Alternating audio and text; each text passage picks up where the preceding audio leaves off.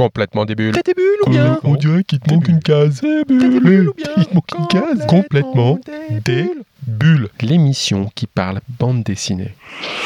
Aujourd'hui, on va parler d'un album un peu spécial. Hein Un petit ovni qui a beaucoup fait parler ces derniers mois et qui vient de franchir une étape supplémentaire puisqu'il vient d'être primé à Angoulême, le fameux festival de BD. Oh. Il vient d'être primé comme meilleur album de l'année en recevant le Fauve d'Or du meilleur album. Boom. L'auteur de cet album est Genevois. Baum. C'est Martin Panchaud. Il avait d'ailleurs reçu un prix Top Fair il y a quelques années. Baum. Pourquoi tous ces booms d'ailleurs? Parce qu'on est basé à Genève dans cette émission. Alors aujourd'hui, on va parler de La couleur des choses. Album du Genevois Martin Panchaud, primé meilleur album de l'année à Angoulême. Ça va, on a compris qu'il a gagné à Angoulême. Mais attention, c'est un album pas comme les autres. Et comme tout objet qui sort des sentiers battus, certains aiment et d'autres beaucoup moins. Nous, on était d'ailleurs un peu perplexes en ouvrant l'album, puisque le dessin n'est pas vraiment du dessin, c'est surtout des points. Quoi? Oui, des points. Quoi Des points? Pour représenter des personnages, des carrés pour représenter des voitures. Bref, c'est très similaire à de l'infographie. Euh. Mais le mieux reste encore d'en parler avec l'auteur, Martin Panchaud. Salut Martin Salut Alors, La couleur des choses, quel album? Avant de commencer, j'ai envie de faire un petit tour euh, de quelques critiques que tu as reçues. Un ouvrage remarquable pour Books, la BD la plus unique du moment pour Europe 1, un travail réellement novateur pour Arte, une expérience formelle radicale pour les Inrocks. Toute la réussite, on peut même dire ici l'exploit de Martin Panchaud et aussi de rendre son récit haletant et de susciter une vraie émotion pour le courrier Picard. C'est dithyrambique, Martin, toutes ces critiques. Oui, ça fait très plaisir. Je suis vraiment, euh, euh, non mais je suis vraiment ravi de tout ce qui se passe. Euh, C'est un projet qui a mis beaucoup de temps à, à voir le jour. C'était pas un pari gagné. Euh, Alors, on, va en parler, mais en plus des critiques, tu as eu des prix. Le prix 2021, prix de la Suisse de livre jeunesse, je crois. 2020 aussi un prix de la meilleure première œuvre de BD. Tu t'attendais, toi, à un tel succès pour cet album? Euh, alors, faut- en fait, c'est jamais garanti. Il faut savoir que la, la- la- la- le, le premier, la première fois que ce livre est sorti, c'était en allemand, euh, même si je l'ai écrit en français. Et il était sorti en mars 2020, donc l'ouverture du Covid. Donc, à partir de là, tous les, euh, le, paysage du livre avait été modifié. Et donc, euh, en Allemagne, il y a eu pas mal de réactions, pas mal de, de choses, mais euh, force est de constater qu'il était difficile de trouver un éditeur francophone pour ce livre. Et puis alors, c'est Ça et là qui a fait l'édition française qui est sortie en septembre 2022. Et puis là, la résonance a été particulière. Tout le public francophone a beaucoup apprécié cet album. Euh, alors, je- je- oui, oui, alors on est au début. hein. Enfin, pour moi, c'est un, un long voyage, mais euh, pour le moment, là, j'arrive à un stade où chaque jour, j'ai une bonne nouvelle qui arrive. Ça devient très, très excitant. On se dit quelle sera la bonne nouvelle du jour? Euh, mais, mais oui, oui, pour l'instant, je suis vraiment, vraiment ravi euh, de l'accueil de la presse, mais aussi l'accueil des libraires. Euh, Il y a énormément de coups de cœur parce qu'un livre comme ça, euh, qui est particulier, mais on va en parler, je pense, euh, a, a besoin de médiateurs, a besoin de libraires pour l'introduire, pour l'expliquer. Et ça, je suis- je suis très, très reconnaissant. Alors effectivement, parlons-en. La couleur des choses, c'est quoi? C'est presque un concept dans l'approche narrative particulière. Peut-être on, peut commencer par ça. C'est quoi qui fait la spécificité justement de, de- de cette narration que tu proposes dans ce livre? Alors, le, le- le postulat de départ, c'était de euh, comment raconter une histoire avec des images et des mots mis en séquence, donc ce qui est en fait une bande dessinée, euh, mais de manière minimale, en enlevant le maximum de choses qu'on peut enlever pour garder du sens. Et euh, c'est un exercice que j'avais fait dans le cadre d'un projet qui était euh, qui s'appelle un projet de l'Octopode, qui est un laboratoire et qui essaye en fait des nouvelles voies sur la narration. Et j'ai découvert que ça marchait bien. Et à partir de ça, je me suis dit mais il me faut. J'avais fait une petite histoire et je me suis dit il me faut un vrai un, vrai roman, une vraie histoire apportée avec une densité, avec des personnages, avec une, complexité dans la narration, pour euh, peut-être démontrer que ce langage narratif était aussi possible, enfin, qui pouvait aussi porter plus que, simplement une, petite histoire. Alors le résultat, c'est ça. C'est des choses très simples, des points pour les personnages, une méthode très infographique avec des picto- picto- pictogrammes, pardon, une vue de dessus, des légendes pour aider à comprendre. Et tout ça fait que visuellement, c'est le corps du, de ton dessin, quoi, du dessin. Tout à fait. En fait, il y y a Umberto Eco qui, qui parlait assez bien de ça. Il disait que euh, le texte est à interpréter de la part du lecteur. Donc, cette part interprétative, finalement, euh, ce que j'ai fait, c'est que j'ai fait un pas en arrière et que je laisse. Le lecteur doit faire un plus grand travail d'interprétation euh, pour mettre un corps, un visage sur ces formes géométriques. En fait, euh, Alors c'est ça qui est génial, ça marche. C'est vrai que quand on découvre ou on feuillette ton livre de manière très rapide, on a l'impression que c'est très succinct.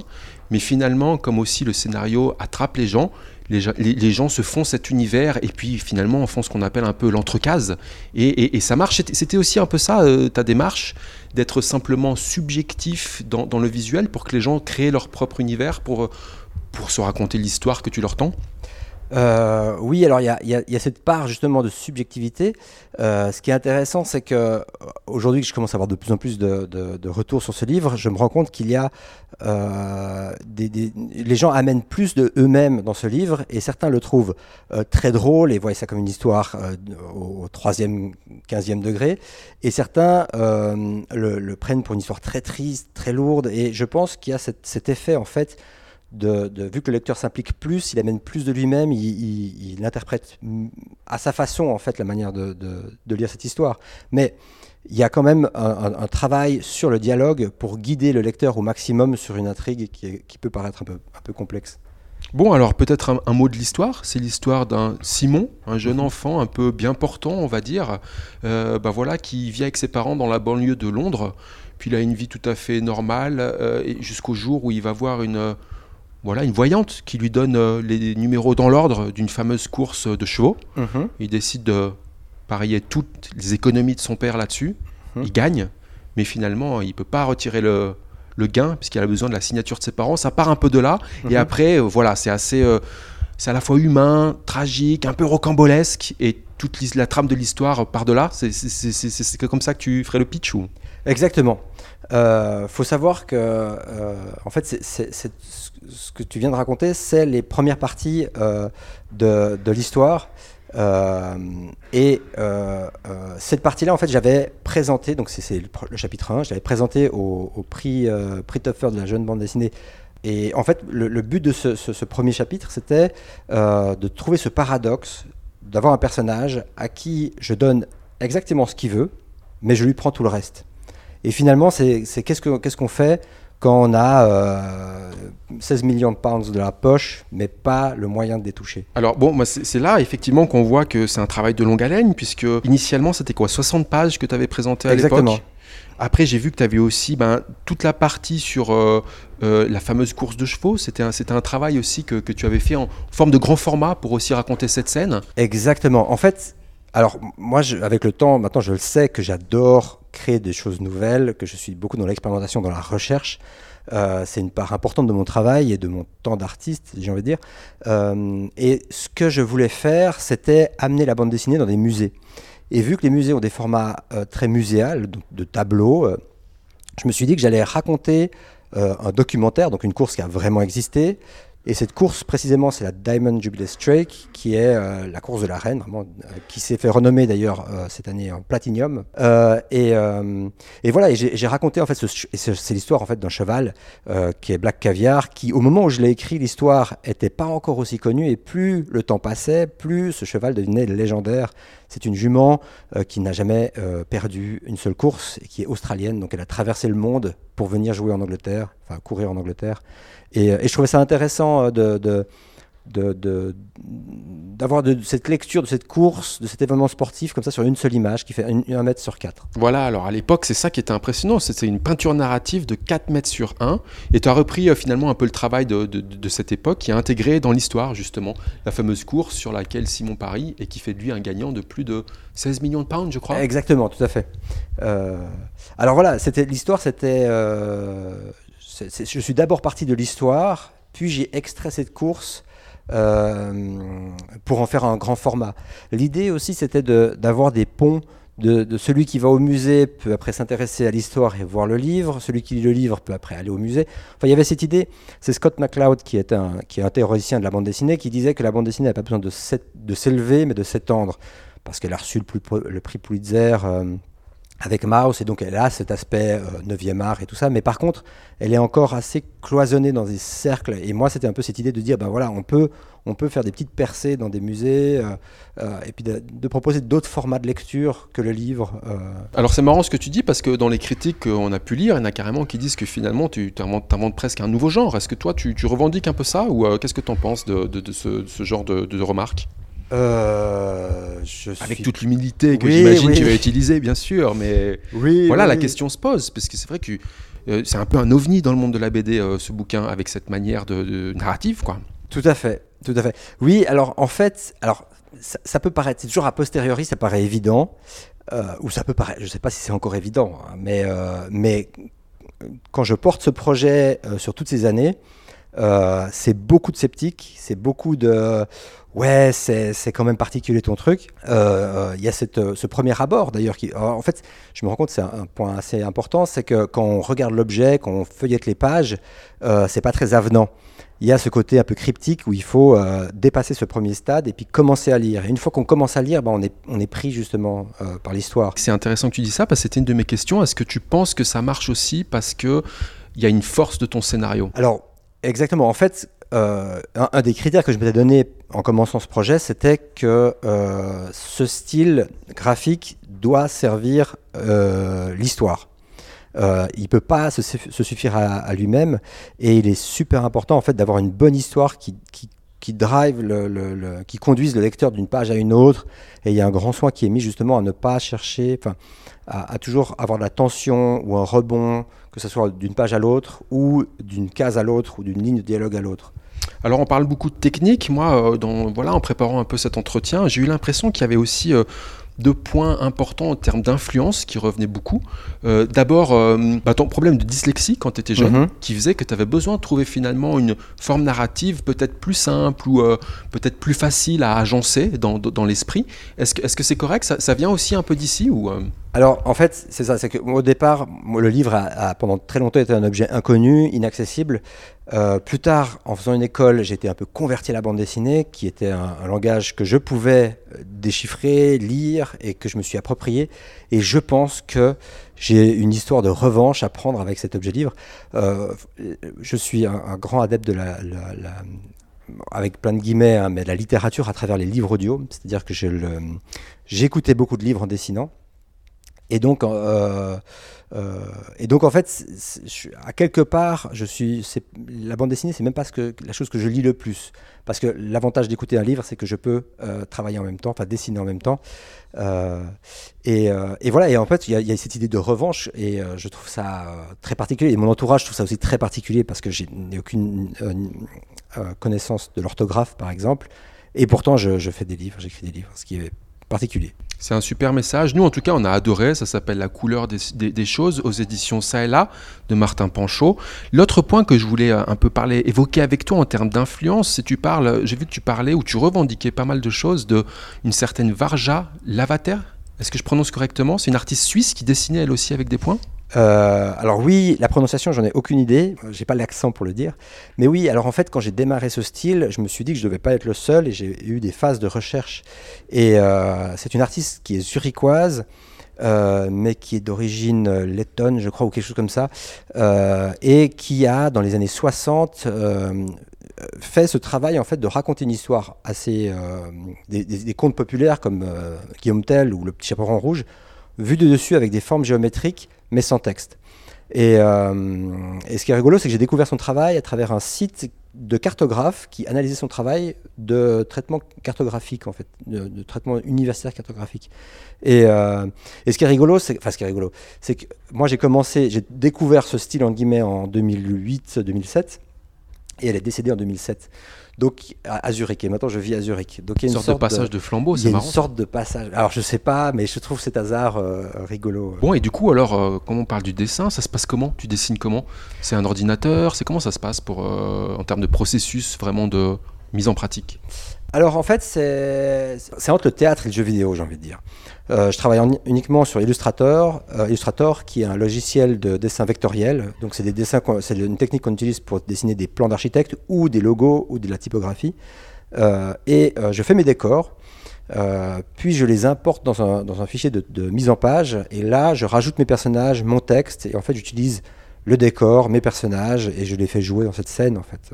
Alors donc du coup ces personnages, on le rappelle, ils sont bah, ultra simples, c'est des ronds, des ronds colorés. Comment tu choisis la couleur de tes personnages? Pourquoi Simon il est orange par exemple? Oui, alors c'est- une bonne question. Euh, en fait, en fait c'est un. Il y en a qui varient et je- j'essaye. C'est vraiment du ressenti. C'est vraiment une sorte de feeling. De, euh, au départ, ils étaient monochromes, ils avaient qu'une seule couleur, et puis plus tard, je les ai fait bi- bicolores pour justement euh, créer des vibrations, créer des variantes, et puis avoir plus de choix. Mais, euh, mais ça m'est déjà arrivé au cours de, de l'histoire en disant mais ce personnage il est faux, il a une mauvaise couleur, je vais changer sa couleur je dois changer partout. euh, En tout cas au début, même si c'est ultra simple dans le dessin, il y a aussi un coup à prendre parce que il n'y a pas de visage pour se repérer, donc il faut Oui. vraiment mémoriser la couleur de chaque personnage. Ça prend quelques pages, mais ça marche très bien aussi. Tu vas faire d'autres livres euh, de ce genre ou euh, tu vois les choses comment pour la suite? Alors, pour la suite, ben, en fait, en ce moment, j'ai beaucoup de portes qui s'ouvrent. Euh, c'est très, très. enfin, il y a un côté très excitant comme ça où il y a beaucoup de choses euh, qu'on peut faire. Euh, là, en ce moment, je travaille sur un nouveau livre. J'ai une, j'amène une nouvelle technique de dessin qui est en fait une sorte de, retour au papier où j'utilise un traceur qui dessinera à ma place. Là, je, vais faire des dédicaces et je vais utiliser ce traceur pour dessiner sur le livre. Je pense faire ma prochaine bande dessinée avec cette technique. Et j'aimerais aussi euh, travailler, continuer à travailler sur ce langage texte. Et en fait, euh, quelque chose qui est assez étonnant, c'est que je parle correctement, mais j'écris très mal. Et pourtant, le texte peut être lu, donc c'est du son sur papier. Et j'aimerais en fait euh, créer un code qui évoquerait le son. Et c'est un peu le travail de recherche que je fais maintenant, c'est comment apprendre au lecteur d'interpréter du son bah, par rapport à des images. Alors la couleur des choses de Martin Pinchot aux éditions Ça et là. Euh, moi j'ai essayé de faire un peu le pitch tout à l'heure, mais si on revient un peu à l'histoire, toi quand tu présentes l'histoire, tu c'est quoi que tu fais ressortir? Tu, tu la, présentes comment cette histoire? Alors moi en fait ce qui m'intéressait dans cette histoire, mais là encore c'est intéressant, c'est que je, lis de plus en plus de, de- pitch de cette, de, cette, de cette histoire et je vois qu'en fait il y a des accents qui sont mis euh, sur, le, sur certains aspects. Moi ce qui m'intéressait, ce, que, quelque chose que j'ai vécu, euh, quelque chose que beaucoup d'amis autour de moi ont vécu, c'est cette, cette génération qui a eu un père qui est parti et d'autres de pères qui se découvrent plus tard. En fait, j'ai un enfant, j'ai envie de m'en occuper, j'ai envie de. Et c'est ce chassé-croisé en fait que j'ai voulu raconter. C'est cette, c'est ça en fait. Le, le- le- Mais en fait, le, le- le- le père est là au début, mais il n'est pas vraiment là. Il est un peu, euh, il fait ses trucs. Euh, Non, non. En fait, pour l'anecdote rigolote, c'est que euh, j'ai été à Londres euh, pour apprendre l'anglais et j'ai commencé à écrire cette histoire quand j'étais à Londres. Euh, et pour le coup, en fait, le quartier, la maison, tout ça, c'est là où j'ai grand, où j'ai habité, où j'ai, euh, où j'ai vécu à. Londres. Donc tout ça, ça existe. J'ai pas nommé le quartier, mais si, on fait, on recherche avec les maisons, les agencements des maisons, on peut le retrouver. Martin, pour finir l'émission, on finit avec ce qu'on appelle des questions débules. Con, con, complètement débile. Eh oh, il te manque une case. Euh, t'es des bulles. Martin, à lecture de ta BD, ton style, est-ce qu'on peut dire ou est-ce que toi tu dis que tu sais dessiner? En fait, je, je, je- non, en fait, moi, je dirais, c'est une question compliquée parce que j'ai vu des, des- des très grands dessinateurs dire qu'ils savaient pas dessiner. Et je pense qu'à un certain moment, je savais que, étant très exigeant avec moi-même, jamais je serais satisfait de mon dessin. Donc, je dirais que non, je ne savais pas dessiner. Martin, tu nous as touché un mot tout à l'heure, tu dédicaces avec euh, des machines. Est-ce que c'est par feignantise? Non, euh, euh, bah, en fait, quand, quand on m'a demandé de signer des livres, euh, la, la, comment dire, la doctrine voudrait qu'on fasse des dessins en tant que dessinateur. Les, les, les- les écrivains, en fait, ils font un petit texte et puis ça va. Donc moi, j'ai longtemps cherché la manière de signer ce livre de la meilleure manière possible. Euh, j'ai eu des pochoirs, j'ai eu du- de l'aérographe, j'ai eu plein de choses. Et j'ai découvert, il y a peut-être une année, ce, ce type, ces traceurs qui sont faits des, machines très anciennes, mais qui sont remis au goût du jour. Et en fait, je peux directement envoyer mes dessins dans cette machine, puis avoir un effet d'interprétation via le- le stylo que j'utilise. Et donc, ça, ça marche très bien. Ça surprend les gens ou pas? Oui, oui, oui, ça marche. Bah, justement, dans ce festival où il y avait beaucoup d'auteurs, mais aussi beaucoup de, de- de- de lecteurs, euh, ça évoque des questions, ça, c'est, très interrogatif. Ouais, c'est, super. Martin, la première édition de La couleur des choses s'est faite en allemand. Alors excuse mon accent, hein, on, on dit Die Farbe der Dinge. Die Farbe der Dinge. Merci beaucoup. Pourquoi l'allemand, Martin, pour cette première édition? Alors, euh, alors ça, c'est une, euh, ça, ça- ça- ça- peut être le sujet d'un livre en soi. Euh, en fait, j'ai commencé à l'écrire à Genève. J'ai eu le prix de la jeune bande Ah dessinée à Genève. Topfer à Genève, Voilà. tes jeunes voix. Exactement. Français, Martin. Bah oui. Et, euh, et j'ai été fait le tour des éditeurs de la place. Et, euh, et non, c'est du genre, c'est très intéressant, mais on n'a pas de place dans notre catalogue pour ce type de livre. Euh, et quand j'étais voir Édition Moderne en Allemagne, d'ailleurs, suite au conseil de Roland. Euh, De la galerie Papier Gras. ah, voilà, exactement. Euh, et ben David Basler, l'éditeur de l'époque, euh, a tout de suite adoré. Il m'a dit ah mais on va le faire. J'ai jamais vu ça. Bravo à eux, très bien pour eux. Martin, est-ce que toi, les courses de chevaux, c'est ton, da- c'est ton dada? Tu paries aussi ou... Pas du tout, mais, mais oui, non, en fait, moi, ce qui m'intéresse, c'est, dans cette course de chevaux en particulier, c'est la précision du nombre d'informations qu'il y a. Et comme quoi on peut tout, tout documenter et tout exposer. Alors forcément, quand on émerge, quand on fait sortir toutes ces données de- du sol, ça fait, ça fait beaucoup et on a l'impression que je baigne dedans et tout ça, mais non. Et puis c'est aussi une occasion d'apprendre et de rentrer dans, une- dans, dans des milieux que je ne que, que je connaîtrais pas. Martin, si je te dis B52, tu penses plutôt à- au fameux bombardier ou à la baleine? Maintenant, je pense à la baleine. en fait, je- j'ai vu un documentaire sur les baleines bleues et ils les, ils les, les- les océanographes les, nomment comme ça. Ils ont des, des codes, c'est pas des noms. Alors pour ceux qui comprendraient pas pourquoi on parle de baleine, il faut lire le livre. Voilà. Ça s'appelle La couleur des choses de Martin Panchaud. Martin, c'était un plaisir de t'avoir dans l'émission. Merci, très bonne continuation, puis à bientôt. Merci à toi. Au revoir.